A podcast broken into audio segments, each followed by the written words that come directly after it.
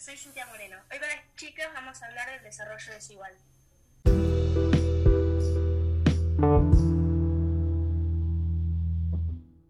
bien el proceso de globalización se presenta como la posibilidad de lograr un mundo más igualitario. La diferencia de desarrollo entre los distintos países son cada vez mayores.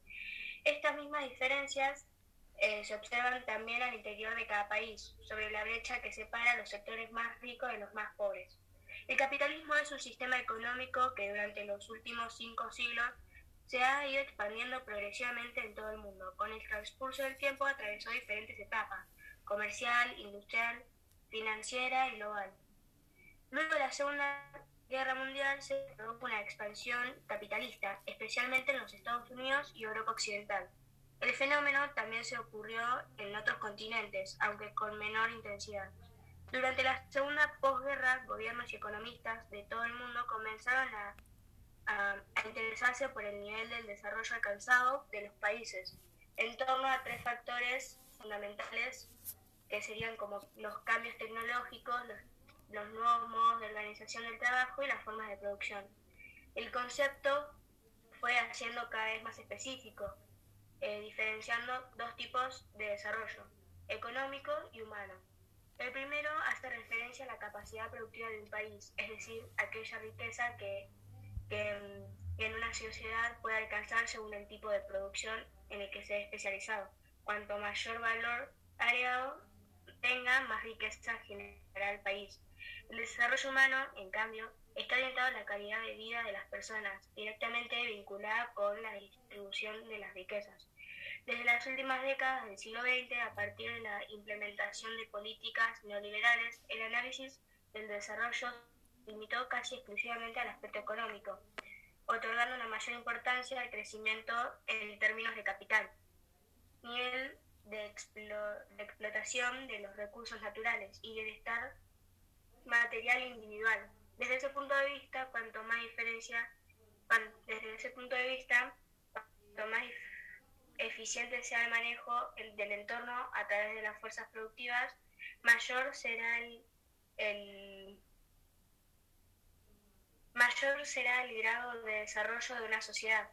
Así todo avance en el desarrollo es consecuencia de un crecimiento más o menos rápido de las fuerzas productivas en los diferentes contextos históricos, pero también el desarrollo de las distintas sociedades puede verse alterado por cambios en, la, en las condiciones externas, por ejemplo, con la llegada de las nuevas inversiones y las transformaciones en, en infraestructuras, puertos, transportes, vías de comunicación. Una sociedad trazada puede crecer y alcanzar niveles más altos de desarrollo.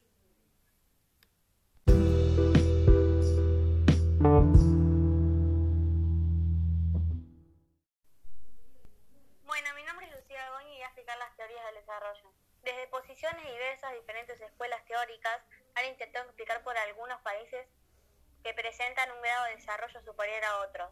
Algunas sostienen que los países subdesarrollados son responsables de esta situación y por lo tanto deben superarla sin ayuda externa.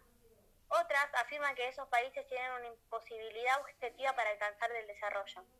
Las clasificaciones que históricamente se han hecho en los países Primer mundo o tercer mundo, desarrollados o subdesarrollados, centrales o periféricos. Obseden a distintos criterios elaborados por teorías que abordaron el tema del desarrollo desde enfoques ideológicos diferentes. La teoría clásica, por ejemplo, puso el acento en el crecimiento económico. Consideraba que el desarrollo era una meta que todos los países podían alcanzar a través del crecimiento de la industria manufacturera y del capital como factor principal. Sin embargo, esta teoría no tiene en cuenta el problema del subdesarrollo. Por su parte, la teoría de la modernización sostenía que las sociedades modernas eran más productivas y presentaban una diferenciación estructural particular, es decir, funciones e instituciones políticas definidas.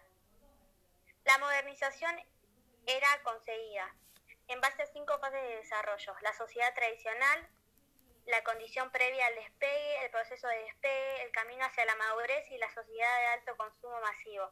Esta teoría era representada como la más adecuada para resolver la situación atravesada por los países del tercer mundo. Entre las décadas de 1950 y 1970, la teoría de la dependencia buscó especificar las dificultades enfrentadas por los países para llevar a cabo el despegue. Según esta teoría, la producción generación de riquezas de algunos países estaba sometida a las condiciones establecidas por otros países. Para la ley de desarrollo desigual y la de la sociedad, en cambio, el factor más importante para el progreso humano es el del dominio que la sociedad ejerce sobre su entorno y sobre los medios de producción utilizados para transformarlo. En el, en el mundo actual existen diversas situaciones que pueden mencionarse como ejemplos. Una de ellas es la organización económica y social que aún conversa a ciertas poblaciones indígenas.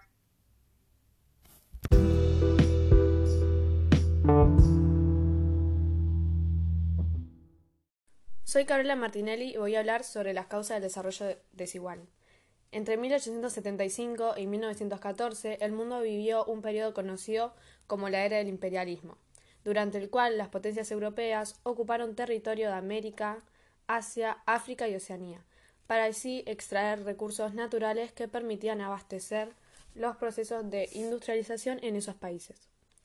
Algunos países se dedicaban a proveer productos manufacturados, mientras que otros eran productores de materias primas. De esa manera quedó establecido un modelo productivo a nivel mundial, que se separaba a los países en dos categorías, según la División Internacional del Trabajo. Durante muchos años, esta división impulsó el desarrollo económico de aquellos países que producían manufacturas y maquinarias, y el estancamiento de los productores de materias primas. Esto se debe a que los productos industrializados cuentan con un valor agregado, ya que son el resultado de una transformación que los convierte en mercancías de mayor costo. Por lo tanto, dejan un mayor margen de ganancias a quienes se los venden. En cambio, las ventas de materias primas, que surgen de la explotación de los recursos naturales y que poseen un escaso o nulo valor agregado, resulta menos rentable. Así, es más beneficio exportar productos industrializados que bienes primarios, ya que posibilita la acumulación de riquezas a partir del intercambio de manufacturas por materias primas. A partir de la globalización, el escenario mundial de producción e intercambio comercial volvió a modificarse. Por un lado, surgieron países que, habiendo iniciado un proceso de industrialización años antes, comenzaron a ser elegidos por empresas multinacionales para instalar sus plantas fabriles. Estos nuevos países industrializados del sudeste asiático, entre ellos Singapur, Malasia o Corea del Sur ofrecían diversas ventajas para la erradicación de empresas, como bajar los salarios, em, incentivos impositivos y un buen nivel de producción.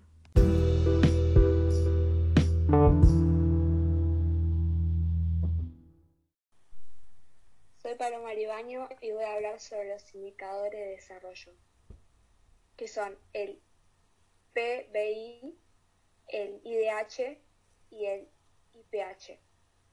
Para analizar el desarrollo de los países se utilizan distintas herramientas metodológicas que facilitan la comprensión de la distribución de riqueza y la calidad de vida de la población. El PBI, Producto Bruto Interno, es el valor monetario de los bienes y servicios finales producidos por un país en un periodo determinado, que suele ser por un año. Es interno ya que se, se refiere a la producción al interior del país. Sin embargo, cuando el PBI se le agrega el valor de lo producido fuera de las fronteras por empresas nacionales instaladas en el exterior, se obtiene el Producto Bruto Nacional. También se puede realizar un cálculo llamado PBI per cápita que divide el valor del PBI por la cantidad de habitantes. Este dato permite tener una idea de la situación social, sin embargo muchas veces puede resultar engañoso, ya que no toma en cuenta cómo se distribuye la riqueza si esa distribución es igualitaria. Es igualitaria.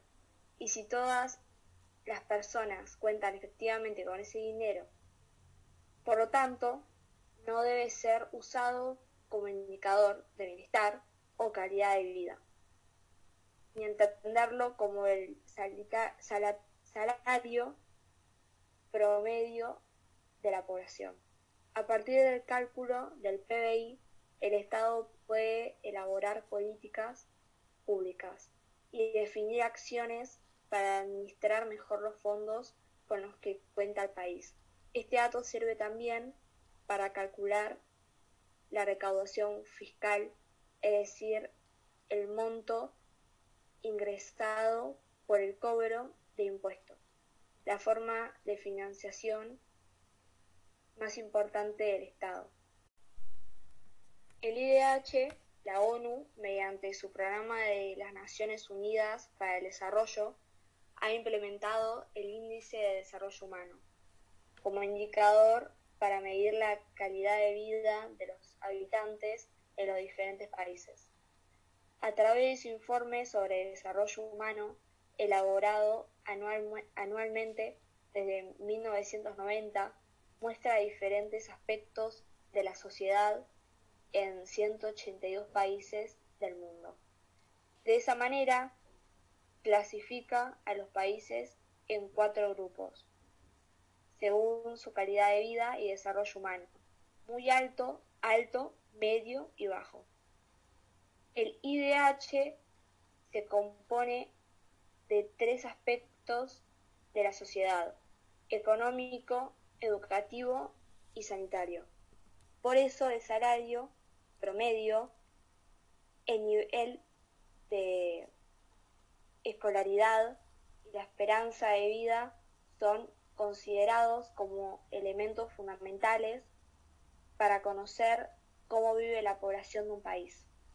Desde hace unos años se aplica también el índice de desarrollo humano ampliado que complementa el IDH ya que analiza otras cuestiones como la mortalidad infantil, la calidad educativa, la sobriedad escolar, el empleo y el desempleo. El IPH, el índice de pobreza humana, también elaborado por la ONU, permite estudiar específicamente la pobreza, definida como una privación de las oportunidades y opciones más básicas para lograr una buena calidad de vida. La pobreza no solo es la falta de lo necesario para alcanzar el bienestar material, sino también la falta de acceso a un nivel de vida digno, a la libertad, a la dignidad, al respeto propio y al respeto por los demás. El IPH se calcula de manera separada para los países ricos y los países pobres.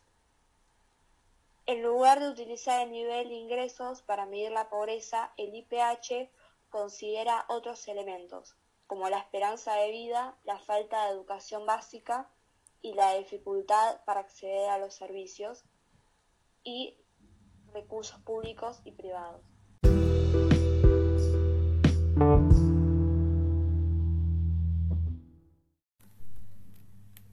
Bueno, y así terminamos este día Em, nada, espero que la hayan pasado divertido, que se hayan entretenido y que hayan entendido este tema que a nosotros se nos hizo muy divertido para investigar.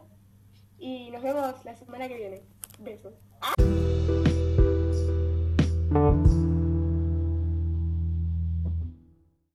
Profe, si llegaste hasta acá, te ganaste que con las chicas.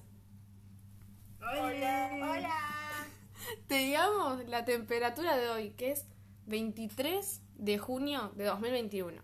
La temperatura es de 16 grados, la probabilidad de precipitaciones de 70%, la humedad de 97% y el viento a 2 kilómetros por hora. Es eso. Apróbanos, profe, por favor.